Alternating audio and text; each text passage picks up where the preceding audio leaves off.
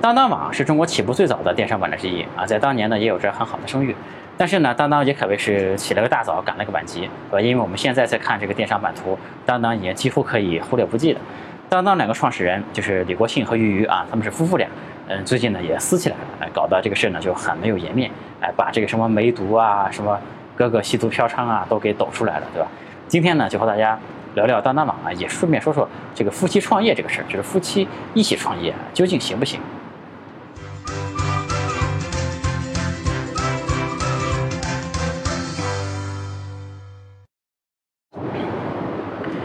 有趣的灵魂聊科技人文，我是李自然。今天和大家聊聊当当网啊，以及夫妻创业这个事儿。我们先简单的说说当当网。当当网的两个创始人呢，就是李国庆和俞渝啊。李国庆呢是一个北大高材生呢，也是一个六零后。九六年的时候呢，李国庆跑到美国认识了俞渝。俞渝呢也是一个学霸啊，北外出来的。这个后来到美国留学啊，也在美国读了 MBA。后来呢就到华尔街去做咨询啊。两个人认识三个月呢就闪婚了。然后九九年呢，两个人就一起啊做了当当网这个事儿。嗯，根据我之前看到的，呃，我的一些回忆哈，就是当当其实最开始的时候，其实并不是干电商卖书的，他们最开始是想干一个类似网上的这种图书数据库之类的一个东西啊。在在投资人的建议下呢，说你们搞这个，你们还不如直接卖书，哎，这样才误打误撞这个做起了电商卖书这个事儿。这个和其实后面很多创业故事说的可能不太一样啊。这个但无论如何，当当确实是中国起步最早的。这个电商网站之一，它和阿里呢是同一年诞生的，比淘宝呢要早了四年，比京东呢也早了五年。其实，在这个起步方面，还是占得了先机的。嗯，这个李国庆和俞两个人，毕竟都是精英嘛。哎，我们讲马云那期的时候，其实也讲过，那是一个牛逼创业者非常稀缺的一个年代，也是一个钱很好拿的一个年代啊。再加上这个又又又又懂金融，对吧？于是呢，这个 IDG 啊、软银啊、老虎基金啊等等，在这个当当很早期的时候，就都进来了。这个零四年的时候，亚马逊呢想进军中国了，他这个到中国来一看，哎，这不有一个当当网？这个当当网呢，看起来也像是中国的亚马逊嘛，对吧？他就想收购当当网。嗯，当时呢，亚马逊希望以一点五亿美金换取当当网百分之七十的股份。这个也就是说，短短几年，其实当当还是做出了很大价值的，对吧？现在已经能卖百分之七十，就已经能卖一点五亿美金了。呃，但这个事儿呢，最终就被李国庆和俞渝夫妇俩就给拒绝了。呃，这个其实呢，不是因为钱，而是因为他们不想丧失对亚马逊呃对这个当当的控制权。大家可以看到，这个当当的控制权是贯穿这个故事始终的一个事儿啊。这个这夫妇俩呢，不但不想哎把这个当当的这个权利分给别人，甚至呢，这两口子还都想要，对吧？自己这两个人也要互相争一争啊。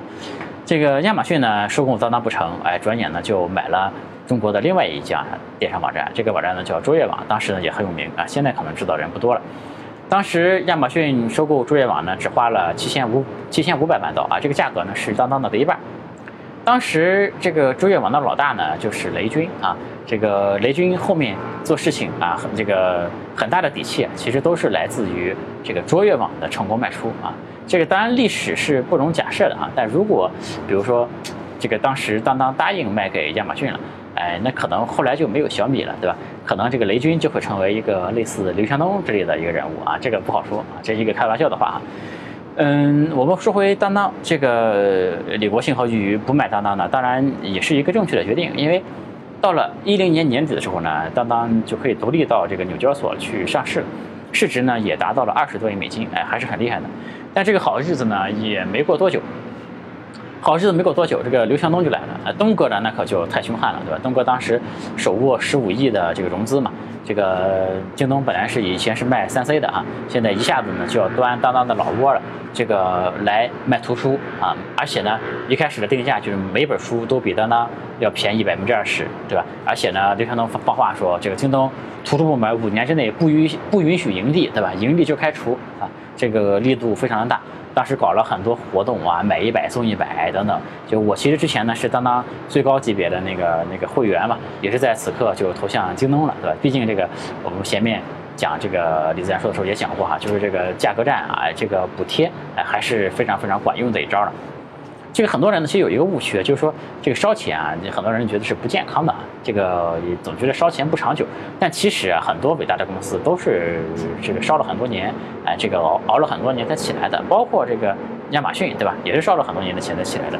这个烧钱呢，本身其实不是问题，关键是呢，这个商业逻辑要通，而且呢，就要烧出效率、烧出水平啊，烧出市场优势，对吧？也不是乱烧的，这个烧钱也是挺讲究水平的。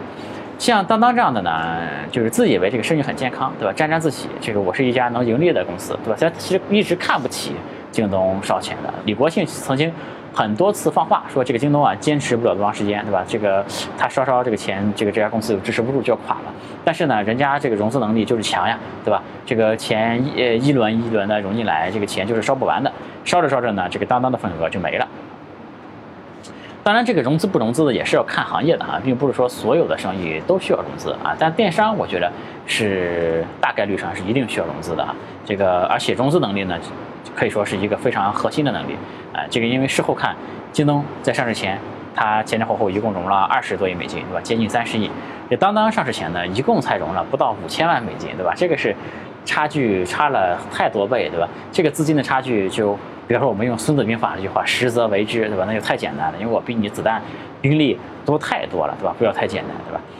那我们事后再看呢，其实这个融资的规模也是和最终的这个市场地位是其实是成正比的。比如说，阿里是融的最多的，对吧？而且上市之后呢，阿里。哎，还是在搞钱，对吧？这从这个发债加上贷款，又搞了好几百亿，对吧？京东上市之后呢，也搞过钱，也搞了大概有个几十亿，对吧？当当呢，其实就上市呢，所谓上市，其实也就融资了两亿多，然后基本上就没有然后了，对吧？这个当当不烧钱啊，其实损失了很多的机会啊。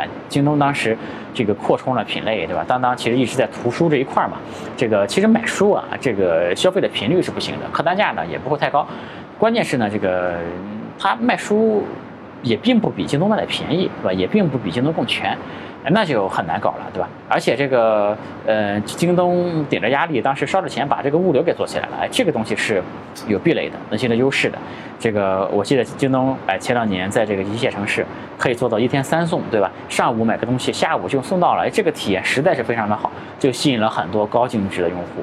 哎，当年马云其实也是叫了几家快递公司老大一起喝酒，想这个遏制京东嘛，但确实也遏制了京东一段时间。但是东哥还是强的啊，这里就不展开了。总之，京东呢是烧了很多钱，把这个品类打开了，把物流也做好了。但当当呢，其实这些事儿啊就都没有干。至于说是不是当当这个没钱，对吧？是不是当当没机会融资？是不是他烧不起这个钱呢？其实也不是啊，就当当其实还是有机会的，有很多机会，不是他拿不到钱。比如说一三年的时候，李彦宏。就找到当当要入股，对吧？但是两边也是没谈成啊。一四年的时候呢，腾讯要来入股了，这个这夫妇俩还是不想放弃这个控制权嘛，就把腾讯也给拒了，对吧？腾讯转身这两亿多就投给了京京东了，对吧？而且不光是钱的问题哈，这个这个。呃，腾讯的这个流量入口还是厉害的，对吧？这个结局呢，也就不用再多说了，对吧？这个当当也是够牛逼的，对吧？拒了亚马逊，拒了百度，拒了腾讯，这样的公司，说实话也是真的不多啊。嗯，这里呢，我插个嘴啊，我就我们不说插个嘴啊，就是就说插一句吧，免得又有人以为我开车了啊。这个包括之前我讲滴滴啊，摇这个这个，我讲滴滴那一期的时候，讲到有一家叫摇摇的公司，对吧？他也没拿腾讯的钱。哎，就有评论说，这个摇摇这个创始人是不是脑残呀，对吧？腾讯的钱都不拿，哎，当当呢？你看也没拿腾讯的钱。其实这个事儿啊，并不是这么简单哈。这个创业商业其实都不是这么简单的事情啊。因为要拿腾讯的钱，这其实本身就是一种事后诸葛亮的看法。因为京东、滴滴成功也都是几年后的事儿啊，在当年其实并不是这么显而易见的。而且呢，在当年的互联网呢，还是一个军阀混战的。这个时代啊，其实没有不像现在这么大局已定啊，因为很多公司呢，创业公司是不想拿。这个站头的，就是因为你拿了这种站头，就意味着要站队嘛。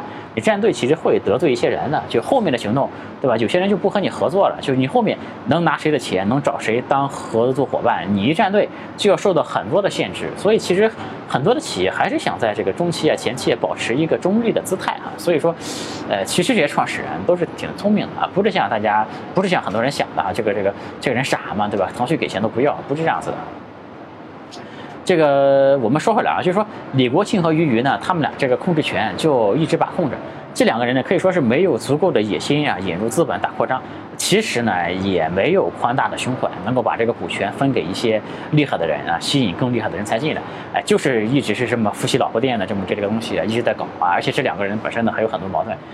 嗯，这个互联网企业啊，很多企业其实在刚盈利的时候啊，其实就有一个陷阱，这个陷阱其实很少有人知道啊，教科书上也没有，但是呢它是真实存在的啊，什么意思呢？就是。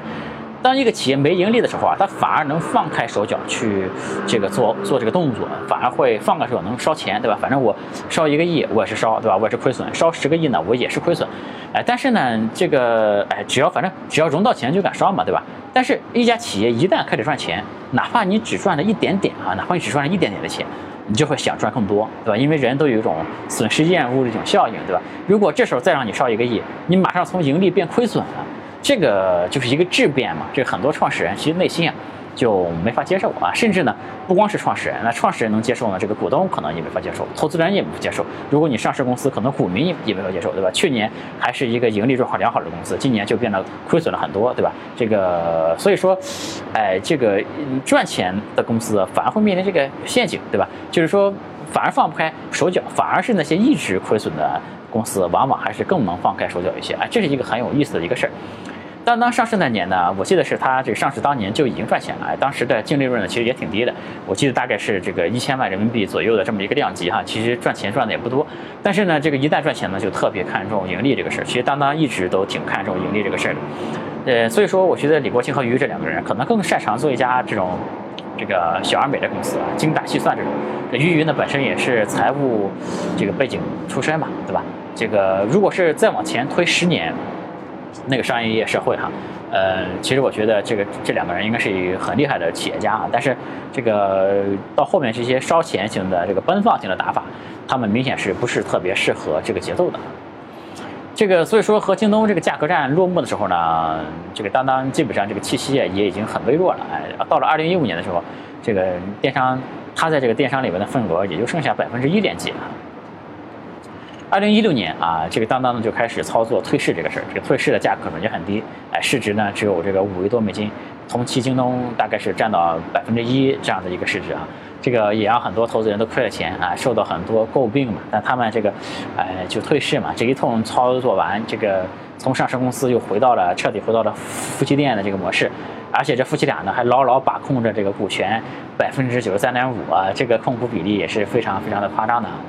呃，但当时呢，当当退了之后呢，其实给当当的形势已经比较恶劣了啊。一方面是阿里、京东已经把这个江山做得比较稳了啊，另外一边呢，这个拼多多也横空出世了啊，这个社交电商也崛起了，哎，这就其实这个当当就只能在边上蹭蹭了，就是凑蹭热闹了啊，就这个很难有太大的想象空间了。这个曾经呢，有很多人想投当当，对吧？我们前面说了，哎，亚马逊啊、百度、腾讯都动过这个念想。现在呢，就当然都不存在了，对吧？因为真正的互联网企业就肯定不会在这个时期再去买当当了。但是呢，当当其实还有一条路，啊，这条路就是卖给上市公司。当当毕竟还是一个挺有知名度的一个品牌吧，而且也是从美股撤下来的，对吧？而且这个经营，哎，我们前面说它擅长精打细算，一直都是很良性的。这个上市公司如果去买当当呢，倒不见得买过来要好好的做电商这个事儿哈，但是他买过来可以进行一些资本运作，对吧？这个就不深入来说哈。于是这个一八年的时候，这海航啊就想以这个七十五亿收购当当，哎。这时候呢，夫妻俩的矛盾又出来了。李国庆就不想卖，这个因为李国庆呢还是看好当当的，他认为当当将来还可以到这个回到 A 股，对吧？再上一次，哎，再上次一次，再上市一次啊，就是这个资本运作啊。这个俞渝呢是想卖的，因为他觉得这个价格其实已经比。当时我们说那个退市的价格其实已经高了很多了，这个卖了呢也是能赚一笔啊，而且呢一些高管想卖，这个我们前面说，呃这个大头的股份百分之九十三点五都在这夫妇俩手里，但是这些高管呢多少也有一点对吧？这个前面这么多年一直也没有套现的机会，哎也就想能不能一起套一点，这个于是呢这两个创始人啊就是一边想卖一边不想卖，这也是李国庆和俞渝产生的一次很大的一个分歧啊。话说回来呢，其实当时海航的状况也不是特别的好啊。本来说这个收购是以现金为主的啊，后来呢就改成了现金一半，股权一半。嗯，其实能不能付得出来也是个问题啊。第二呢，就是这个海航的董事长王健啊，因为意外去世了啊。因为这个啊，这个就不多说了啊。这个总之呢，就是最后卖呢也没卖成。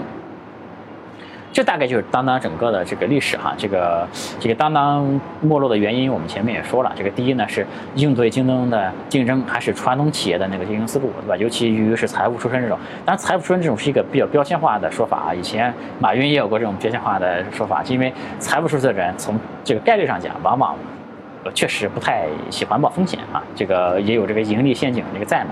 哎，这个容易放不开，这个容易放不开手脚。因为第二呢，就是它这个扩张品类，这个进军百货等等都太慢了啊。这个，嗯，我记得当时当当完全是被动防御的一个姿态，因为当当当时。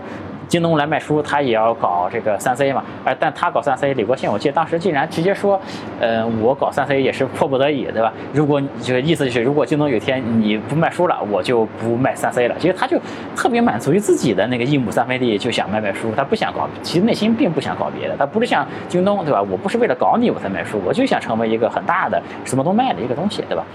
这个第三呢，就是这个嗯，股权这个也一直捂在自己的手里，对吧？百度、腾讯等等都希望入股当当，对吧？但都会拒绝了，对吧？所以说当当这个事儿呢，就最后没有做的特别的大。但是呢，我想强调的一点啊，就是其实当当一直还是一个经营的比较优质的一个企业啊。这个前几年其实它的利润也是一直在增长的。这个从前些年一个亿到这个去年也是盈利是几个亿吧。这个现在有很多记者啊，这个说法就很夸张，说这个李国庆啊就是一个 loser 啊，这个根本不会经商。特别失败，对吧？这样写文章，说实话，我觉得太过了啊，太过了。这个人家也曾经是和东哥和马云，对吧，在同一个桌子上掰过手腕的人，对吧？这个现在当然，马云、东哥他们吃肉，对吧？这个当当呢，就只能喝一点渣渣，对吧？但其实也是一年几个利、几个亿的利润哈。就如果你身边有这么一个创这个企业家，你不觉得他挺成功的吗？对吧？这个失败。这个我觉得是谈不上的啊，就是说，这个成功的标准大家也都不一样，对吧？但是我怎么看呢？觉得人家也不像是一个失败者，对吧？那我们就说说夫妻创业这个事儿哈，就是因为这个夫妻创业其实是特别容易出事儿的啊，这个出事儿的呢绝对比不出事儿的要多啊。我是指做大之后，对吧？你开一个店，夫妻这个开个店没什么，基基本上没什么事儿，对吧？但如果把公司做大了呢，确实很容易出事儿。这个李国庆和俞渝啊，闹到现在啊，虽然也是四分扫地哈，但其实，哎，他俩并不是闹得最难看的，也不是这个影响最恶劣的，也不是后果最严重的。这个最难看的呢，有这个夫妻两人反目成仇的，对吧？本来能上市的企业，哎，最后呢，不但上不了市，哎，反而还想把对方送到监狱里去，对吧？这种是也有的。这个后果最严重的呢，呃，这个。李国庆也排不上号，是吧？这个我觉得应该算当年的这个土豆王威那个事哈。这个王威他并不是夫妻创业啊，但确实是因为夫妻关系出了问题，哎，这个导致了非常严重的后果。因为其实土豆，我觉得当时土豆是中国最好的视频网站，而且呢是万事俱备，马上就能上市的一个状态。当年的情况是这样，就是土豆在和优酷竞争嘛，就是谁能先上市，谁就能在市场中占据很大的优势。优酷呢，其实当时在时间上已经抢不过。呃，土豆了啊，这个土豆已经占得先机了。土豆就是各种准备都已经完成了，这个承销商也找好了，这个瑞士信贷啊、德意志银行都都找好了。这个土豆眼看马上就要成为第一个能上市的视频网站了，哎，只要完成上市呢，这个土豆网其实说它将彻底的确立视频行业老大的地位啊。但是呢，偏偏就在这个时候，王威这个前妻啊杀出来了，这个要求分割土豆网百分之三十八的股权，哎。这个商业啊，其实就是挺残酷的，不是这么简单。不是，你看他这个早不搞晚不搞，就偏偏在这个时候搞了王威一把，对吧？这个王威呢，也没提前，也没这个提前准备，对吧？如果这个有准备呢，当然你可以通过一些金融手段，比如说搞搞什么海外信托啊，乱七八糟，可能也能呃回避这种风险啊。但是也没这个这个准备嘛，这个王威的股份就被冻结了。哎，被冻结呢，土豆呢就上不了市，优酷呢也就实现了。弯道超车，哎，最终这抢先上市成功，成为了第一个上市的视频网站。以后呢，就一骑绝尘，没有没土豆的什么事儿了，对吧？但是后来呢，这个王威啊，他又通过这个财产分割的方式，赔给了前妻七百万美金，对吧？但七百万美金呢，说实话真的不多，相对于这个后果来说，真的是不多。因为等土豆解决完这个纠纷再上市的时候呢，已经彻底的错过了这个时间窗口，对吧？本来属于他的时间窗口。呃，而且整个它上市的时候，时候整个市场都大环境也是都在往下走。最后呢，土豆上市之后，它的市值只有优酷的几分之一啊，非常的可惜。如果土豆先上，那极可能是一个完全相反的一个结果啊。那，这次夫妻这个矛盾啊，其实也是彻底的改变了这个中国这个互联网视频这个行业的格局啊。就如果土豆先上，哎，那么优酷其实不太可能后面能收购土豆的哈。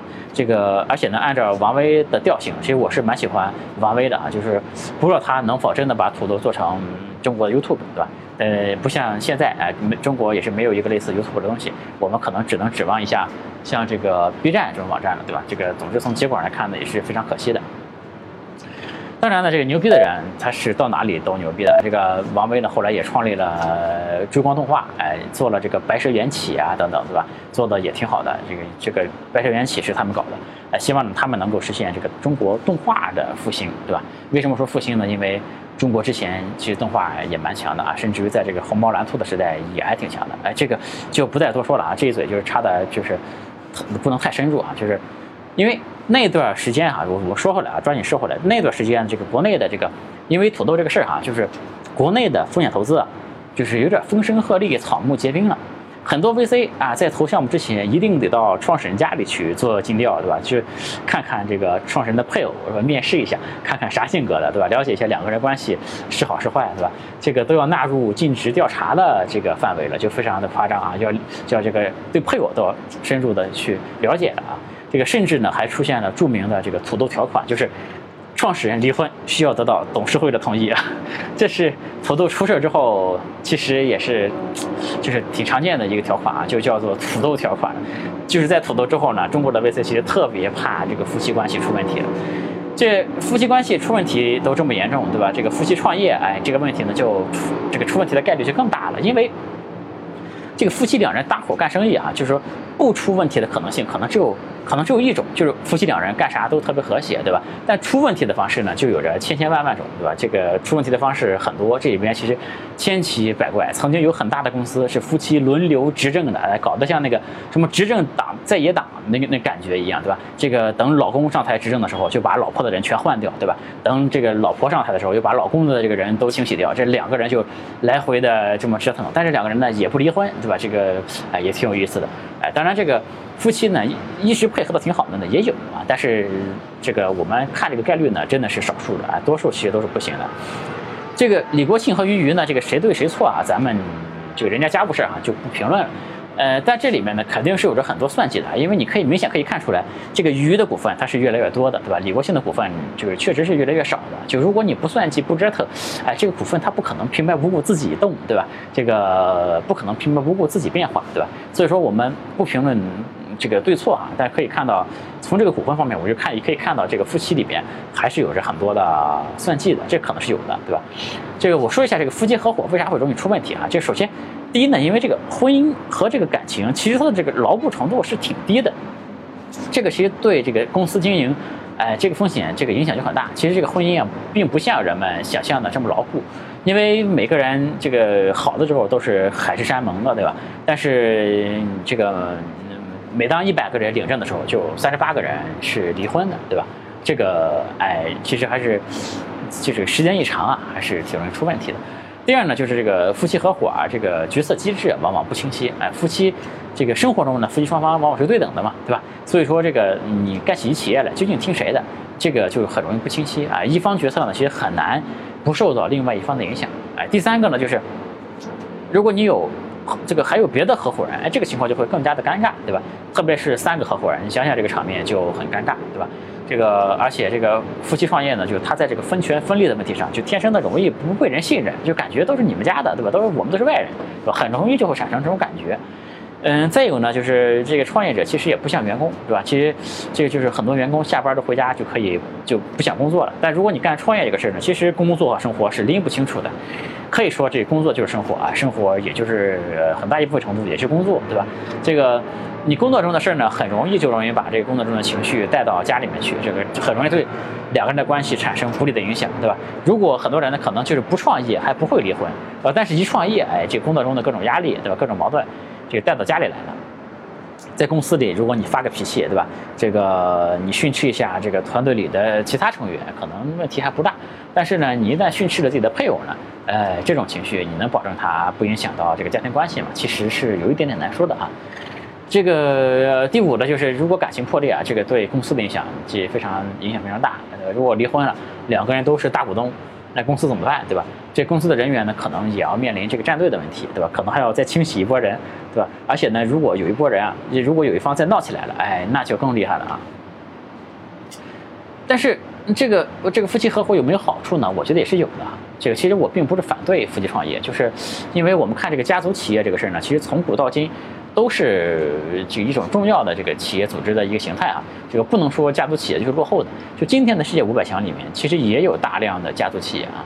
因为夫妻两个呢，这个天生的就知根知底，对吧？有一种天然的这种关系啊，羁绊，对吧？这个天然的默契，而且呢，他们天生就是共担这个利益和风险的，而且呢，这个创业的动力啊，往往就是一起让家庭变得更好，对吧？让生活变得更好。哎，你这个挣的钱呢，反正都是家里的，这两个人也不用计较太多，他就少了很多那种普通创始人之间可能会有那种摩擦和算计啊。所以说呢，在创业初期阶段，往往效率还是比较高的。嗯，但是呢，在做大之后呢，就容易出问题啊，因为这个企业做大，终究是要实现现代的公司治理的，对吧？这个我最后呢就稍微说一下，哎，如何避免这个夫妻一起创业啊？这个这个如何消除它的负面影响啊？第一个呢，我觉得最重要呢是要分主次，就我觉得这个是最最重要的，就一定分清楚谁是主谁是次。嗯，我在这个讲那个如何找合伙人那期曾经讲过啊，这个。一家公司它的这个股权比例合理非常非常的重要啊，因为夫妻创业，哦，这个他们两个人啊，在这个生活上的关系往往是比较对等的，所以呢，大家可以看到很多夫妻创业的公司，这个夫妻两个人啊，他们持股比例都是差不多的，这样呢其实非常不健康，而且呢，说实话呢，这样这样做也不太聪明，是因为没什么必要，因为什么呢？就是夫妻两个人啊，不管这个股权是五五开还是二八开还是一九开，哎，其实啊，最终。都是五五开，因为这个婚姻关系存续期间，这个所有收入啊都属于夫妻双方的共同财产，对吧？就真要离婚的话，原则上也是对半开，对吧？所以说你在股权里弄成五五开，嗯，我觉得是这个这个可以，但没有必要，对吧？这样呢，因为五五开很容易这个决策权不清晰，而且呢这个股权结构不健康，哎，对实际的经营以及融资都不太有利啊。所以呢，我建议呢，这个股权一定是以一个人为主，对吧？另一个人呢尽量少就可以了，因为。对吧？实际分的时候都是一样的，对吧？就如果哎一个人确实想到实际分的时候也分多一点怎么办呢？那就要额外写一个协议了，对吧？这个我们这里说分主次，不单单是股权上面，而是在实际经营中，是吧？也要分主次。对吧？弄清楚谁是 C 位，谁是辅助，对吧？这个我记得很多年前，在这个赢在中国那个创业节目上，这个俞渝他的头衔就是这个联合 CEO，对吧？我当时又想，哎，一个公司两个 CEO 究竟听谁的，对吧？就我觉得要有一个稳定的决策机制，又要让公司的人知道，哎，这公司究竟谁说了算，对吧？因为这个公司其他的人，这个员工会天然认为老板和老板娘其实都是老板，对吧？这个还是很容易出现认知上的这种觉得两个人很平等的这种情况啊，所以一定要分清楚主次，不但。是在股权上面，而且是在公司内部的治理管理上面也要分清主次啊。第二个呢，就是知进退，这个呢其实是很体现智智慧的。这个我们前面说，当当是起步很早的，他和阿里是同一年起步的，对吧？马云也是和妻子一起创业的呀，对吧？为啥人家越干越好，对吧？这个因为人家其实是呃，咱不能说更智慧吧，但起码是呃。就是后面因为事业越做越大之后啊，马云的这个妻子啊就退居幕后了。就我觉得这真的是智慧和胸怀啊，非常的伟大。嗯，就是干起来，对吧？这个觉得不能再用家族企业、夫妻店那一套了，对吧？我就退到后面去了，对吧？这个可能有些人呢，他。这个比较有创业激情，对吧？这个比较有权力的欲望，就想掌控一家公司，不敢退居幕后，对吧？俞渝也是典型这种人，对吧？那这时候怎么办呢？这个，那我觉得就是说，如果夫妻双方出现这种情况呢，就可以有一个人再去创立一家公司嘛，或者说老公司出一笔钱，孵化一个独立的新项目嘛，对吧？因为现在创业机会这么多，对吧？你就再干一摊事儿就完了，再干三五年就干起来了，对吧？就不需要搞在一起，对吧？第三个呢，我觉得就是要有底线啊。这个这里呢，我也想举一个例子，就是这个亚马逊啊。这个亚马逊其实也就是和当当可以说是对标的美国公司，对吧？这个曾经对标过，起码是对吧？亚马逊呢，这个贝索斯夫妇啊，这个人家也是离婚。哎，当时他们说要离婚的时候呢，其实很多人都在等着看这个史上最贵的离婚，对吧？因为这个这个贝索斯的夫人叫这个这个叫 McKenzie 啊，这个其实他是可以分走贝索斯一半的这个股权和投票权的。如果他这样做了，其实贝索斯会非常非常的被动。但是呢，最后这个 McKenzie 他只拿了四分之一，当然这也是非常非常多的钱了啊！这个拿走了亚马逊百分之四的股份，这个大概是几百亿美金，这个非常非常多。但是呢，其实他是可以拿更多的，而且重要的是什么呢？他拿走的这部分的股票啊，这个投票权他都给了贝索斯，呃，他只拿走了相当于是收益权，对吧？这个投票权、决策权其实还是都收归在这个贝索斯那边的，对吧？这样，所以说虽然他们离婚了，但这个贝索斯啊，却仍然得以。稳坐钓鱼台，对吧？这个亚马逊的股票呢，这个仍然表现的非常的好，几乎没有受到影响。哎，你看，这个同样是卖书起家的电商啊，就是和国内这两位比起来，这个对吧？这个风度对吧？这个这种就各种吧，就有点高下立判了，对吧？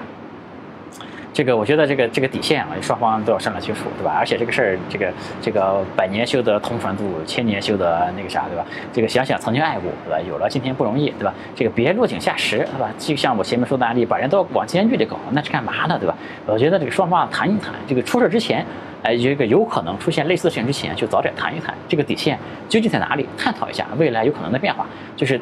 到了什么阶段，究竟是谁有可能退出去，对吧？怎么退，对吧？这个，哎，早点把这个底线问题谈清楚。另外，底线这个事儿呢，也这个这个也给普通的创业者说几句，就虽然不是夫妻创业，但是也给正在创业的人啊，我也想说一句，就是创业这个事儿，其实失败的概率是很高很高的啊。这个创业的失败，因为创业失败导致家庭破裂的也很多，对吧？我身边也有好几个，对吧？这个，所以创业前呢，一定要沟通清楚，就是。究竟，呃，自己的另外一半能不能支持创业？而且呢，重要的是能支持到什么程度，对吧？这个说白了就是能支持你把家败到什么程度，对吧？这个有的人呢能接受你干一年，对吧？但你也别败家里的钱。如果这一年你不行，你就就去再回去工作，对吧？这就是底线了。那有的人呢能接受，就是你干了，如果这次不成功，我们把房子卖了也要支持你继续干。哎，这两种支持态度其实是完全不一样的，对吧？所以说一旦就一定要提前沟通清楚这个底线在哪里，因为创业者其实是挺累的，对吧？如果你这个在外面搞事业，回家还要应付这一套家庭矛盾，那其实很难，就很难成事儿，对吧？所以说这个底线的问题啊，就是不管是不是夫妻合伙创业啊，只要是创业，就都要这个了解清楚，对吧？但如果你还没结婚，还没有男女朋友，哎，那你好棒棒，对吧？那完全任何毛病都没有，对吧？总之，我的总结呢，就是夫妻创业这个事儿呢，就是在前期啊是有优势的，是可以的，对吧？但是在后面呢就要注意了，这个企业做大之后就要注意了。三个原则啊，我总结的就是分主次啊，知进退，有底线。今天呢，这个当当网以及这个夫妻创业这个话题啊，也就和大家聊到这里啊。有趣的灵魂聊科技人文，我是李自然，今天和大家聊到这里，嗯，我们下次再见，拜拜。欢迎加我的个人微信，我的微信号是李自然幺三九零。全拼的李自然，数字幺三九零，李自然幺三九零，我们有一个社群，大家一起来讨论商业、科技、互联网。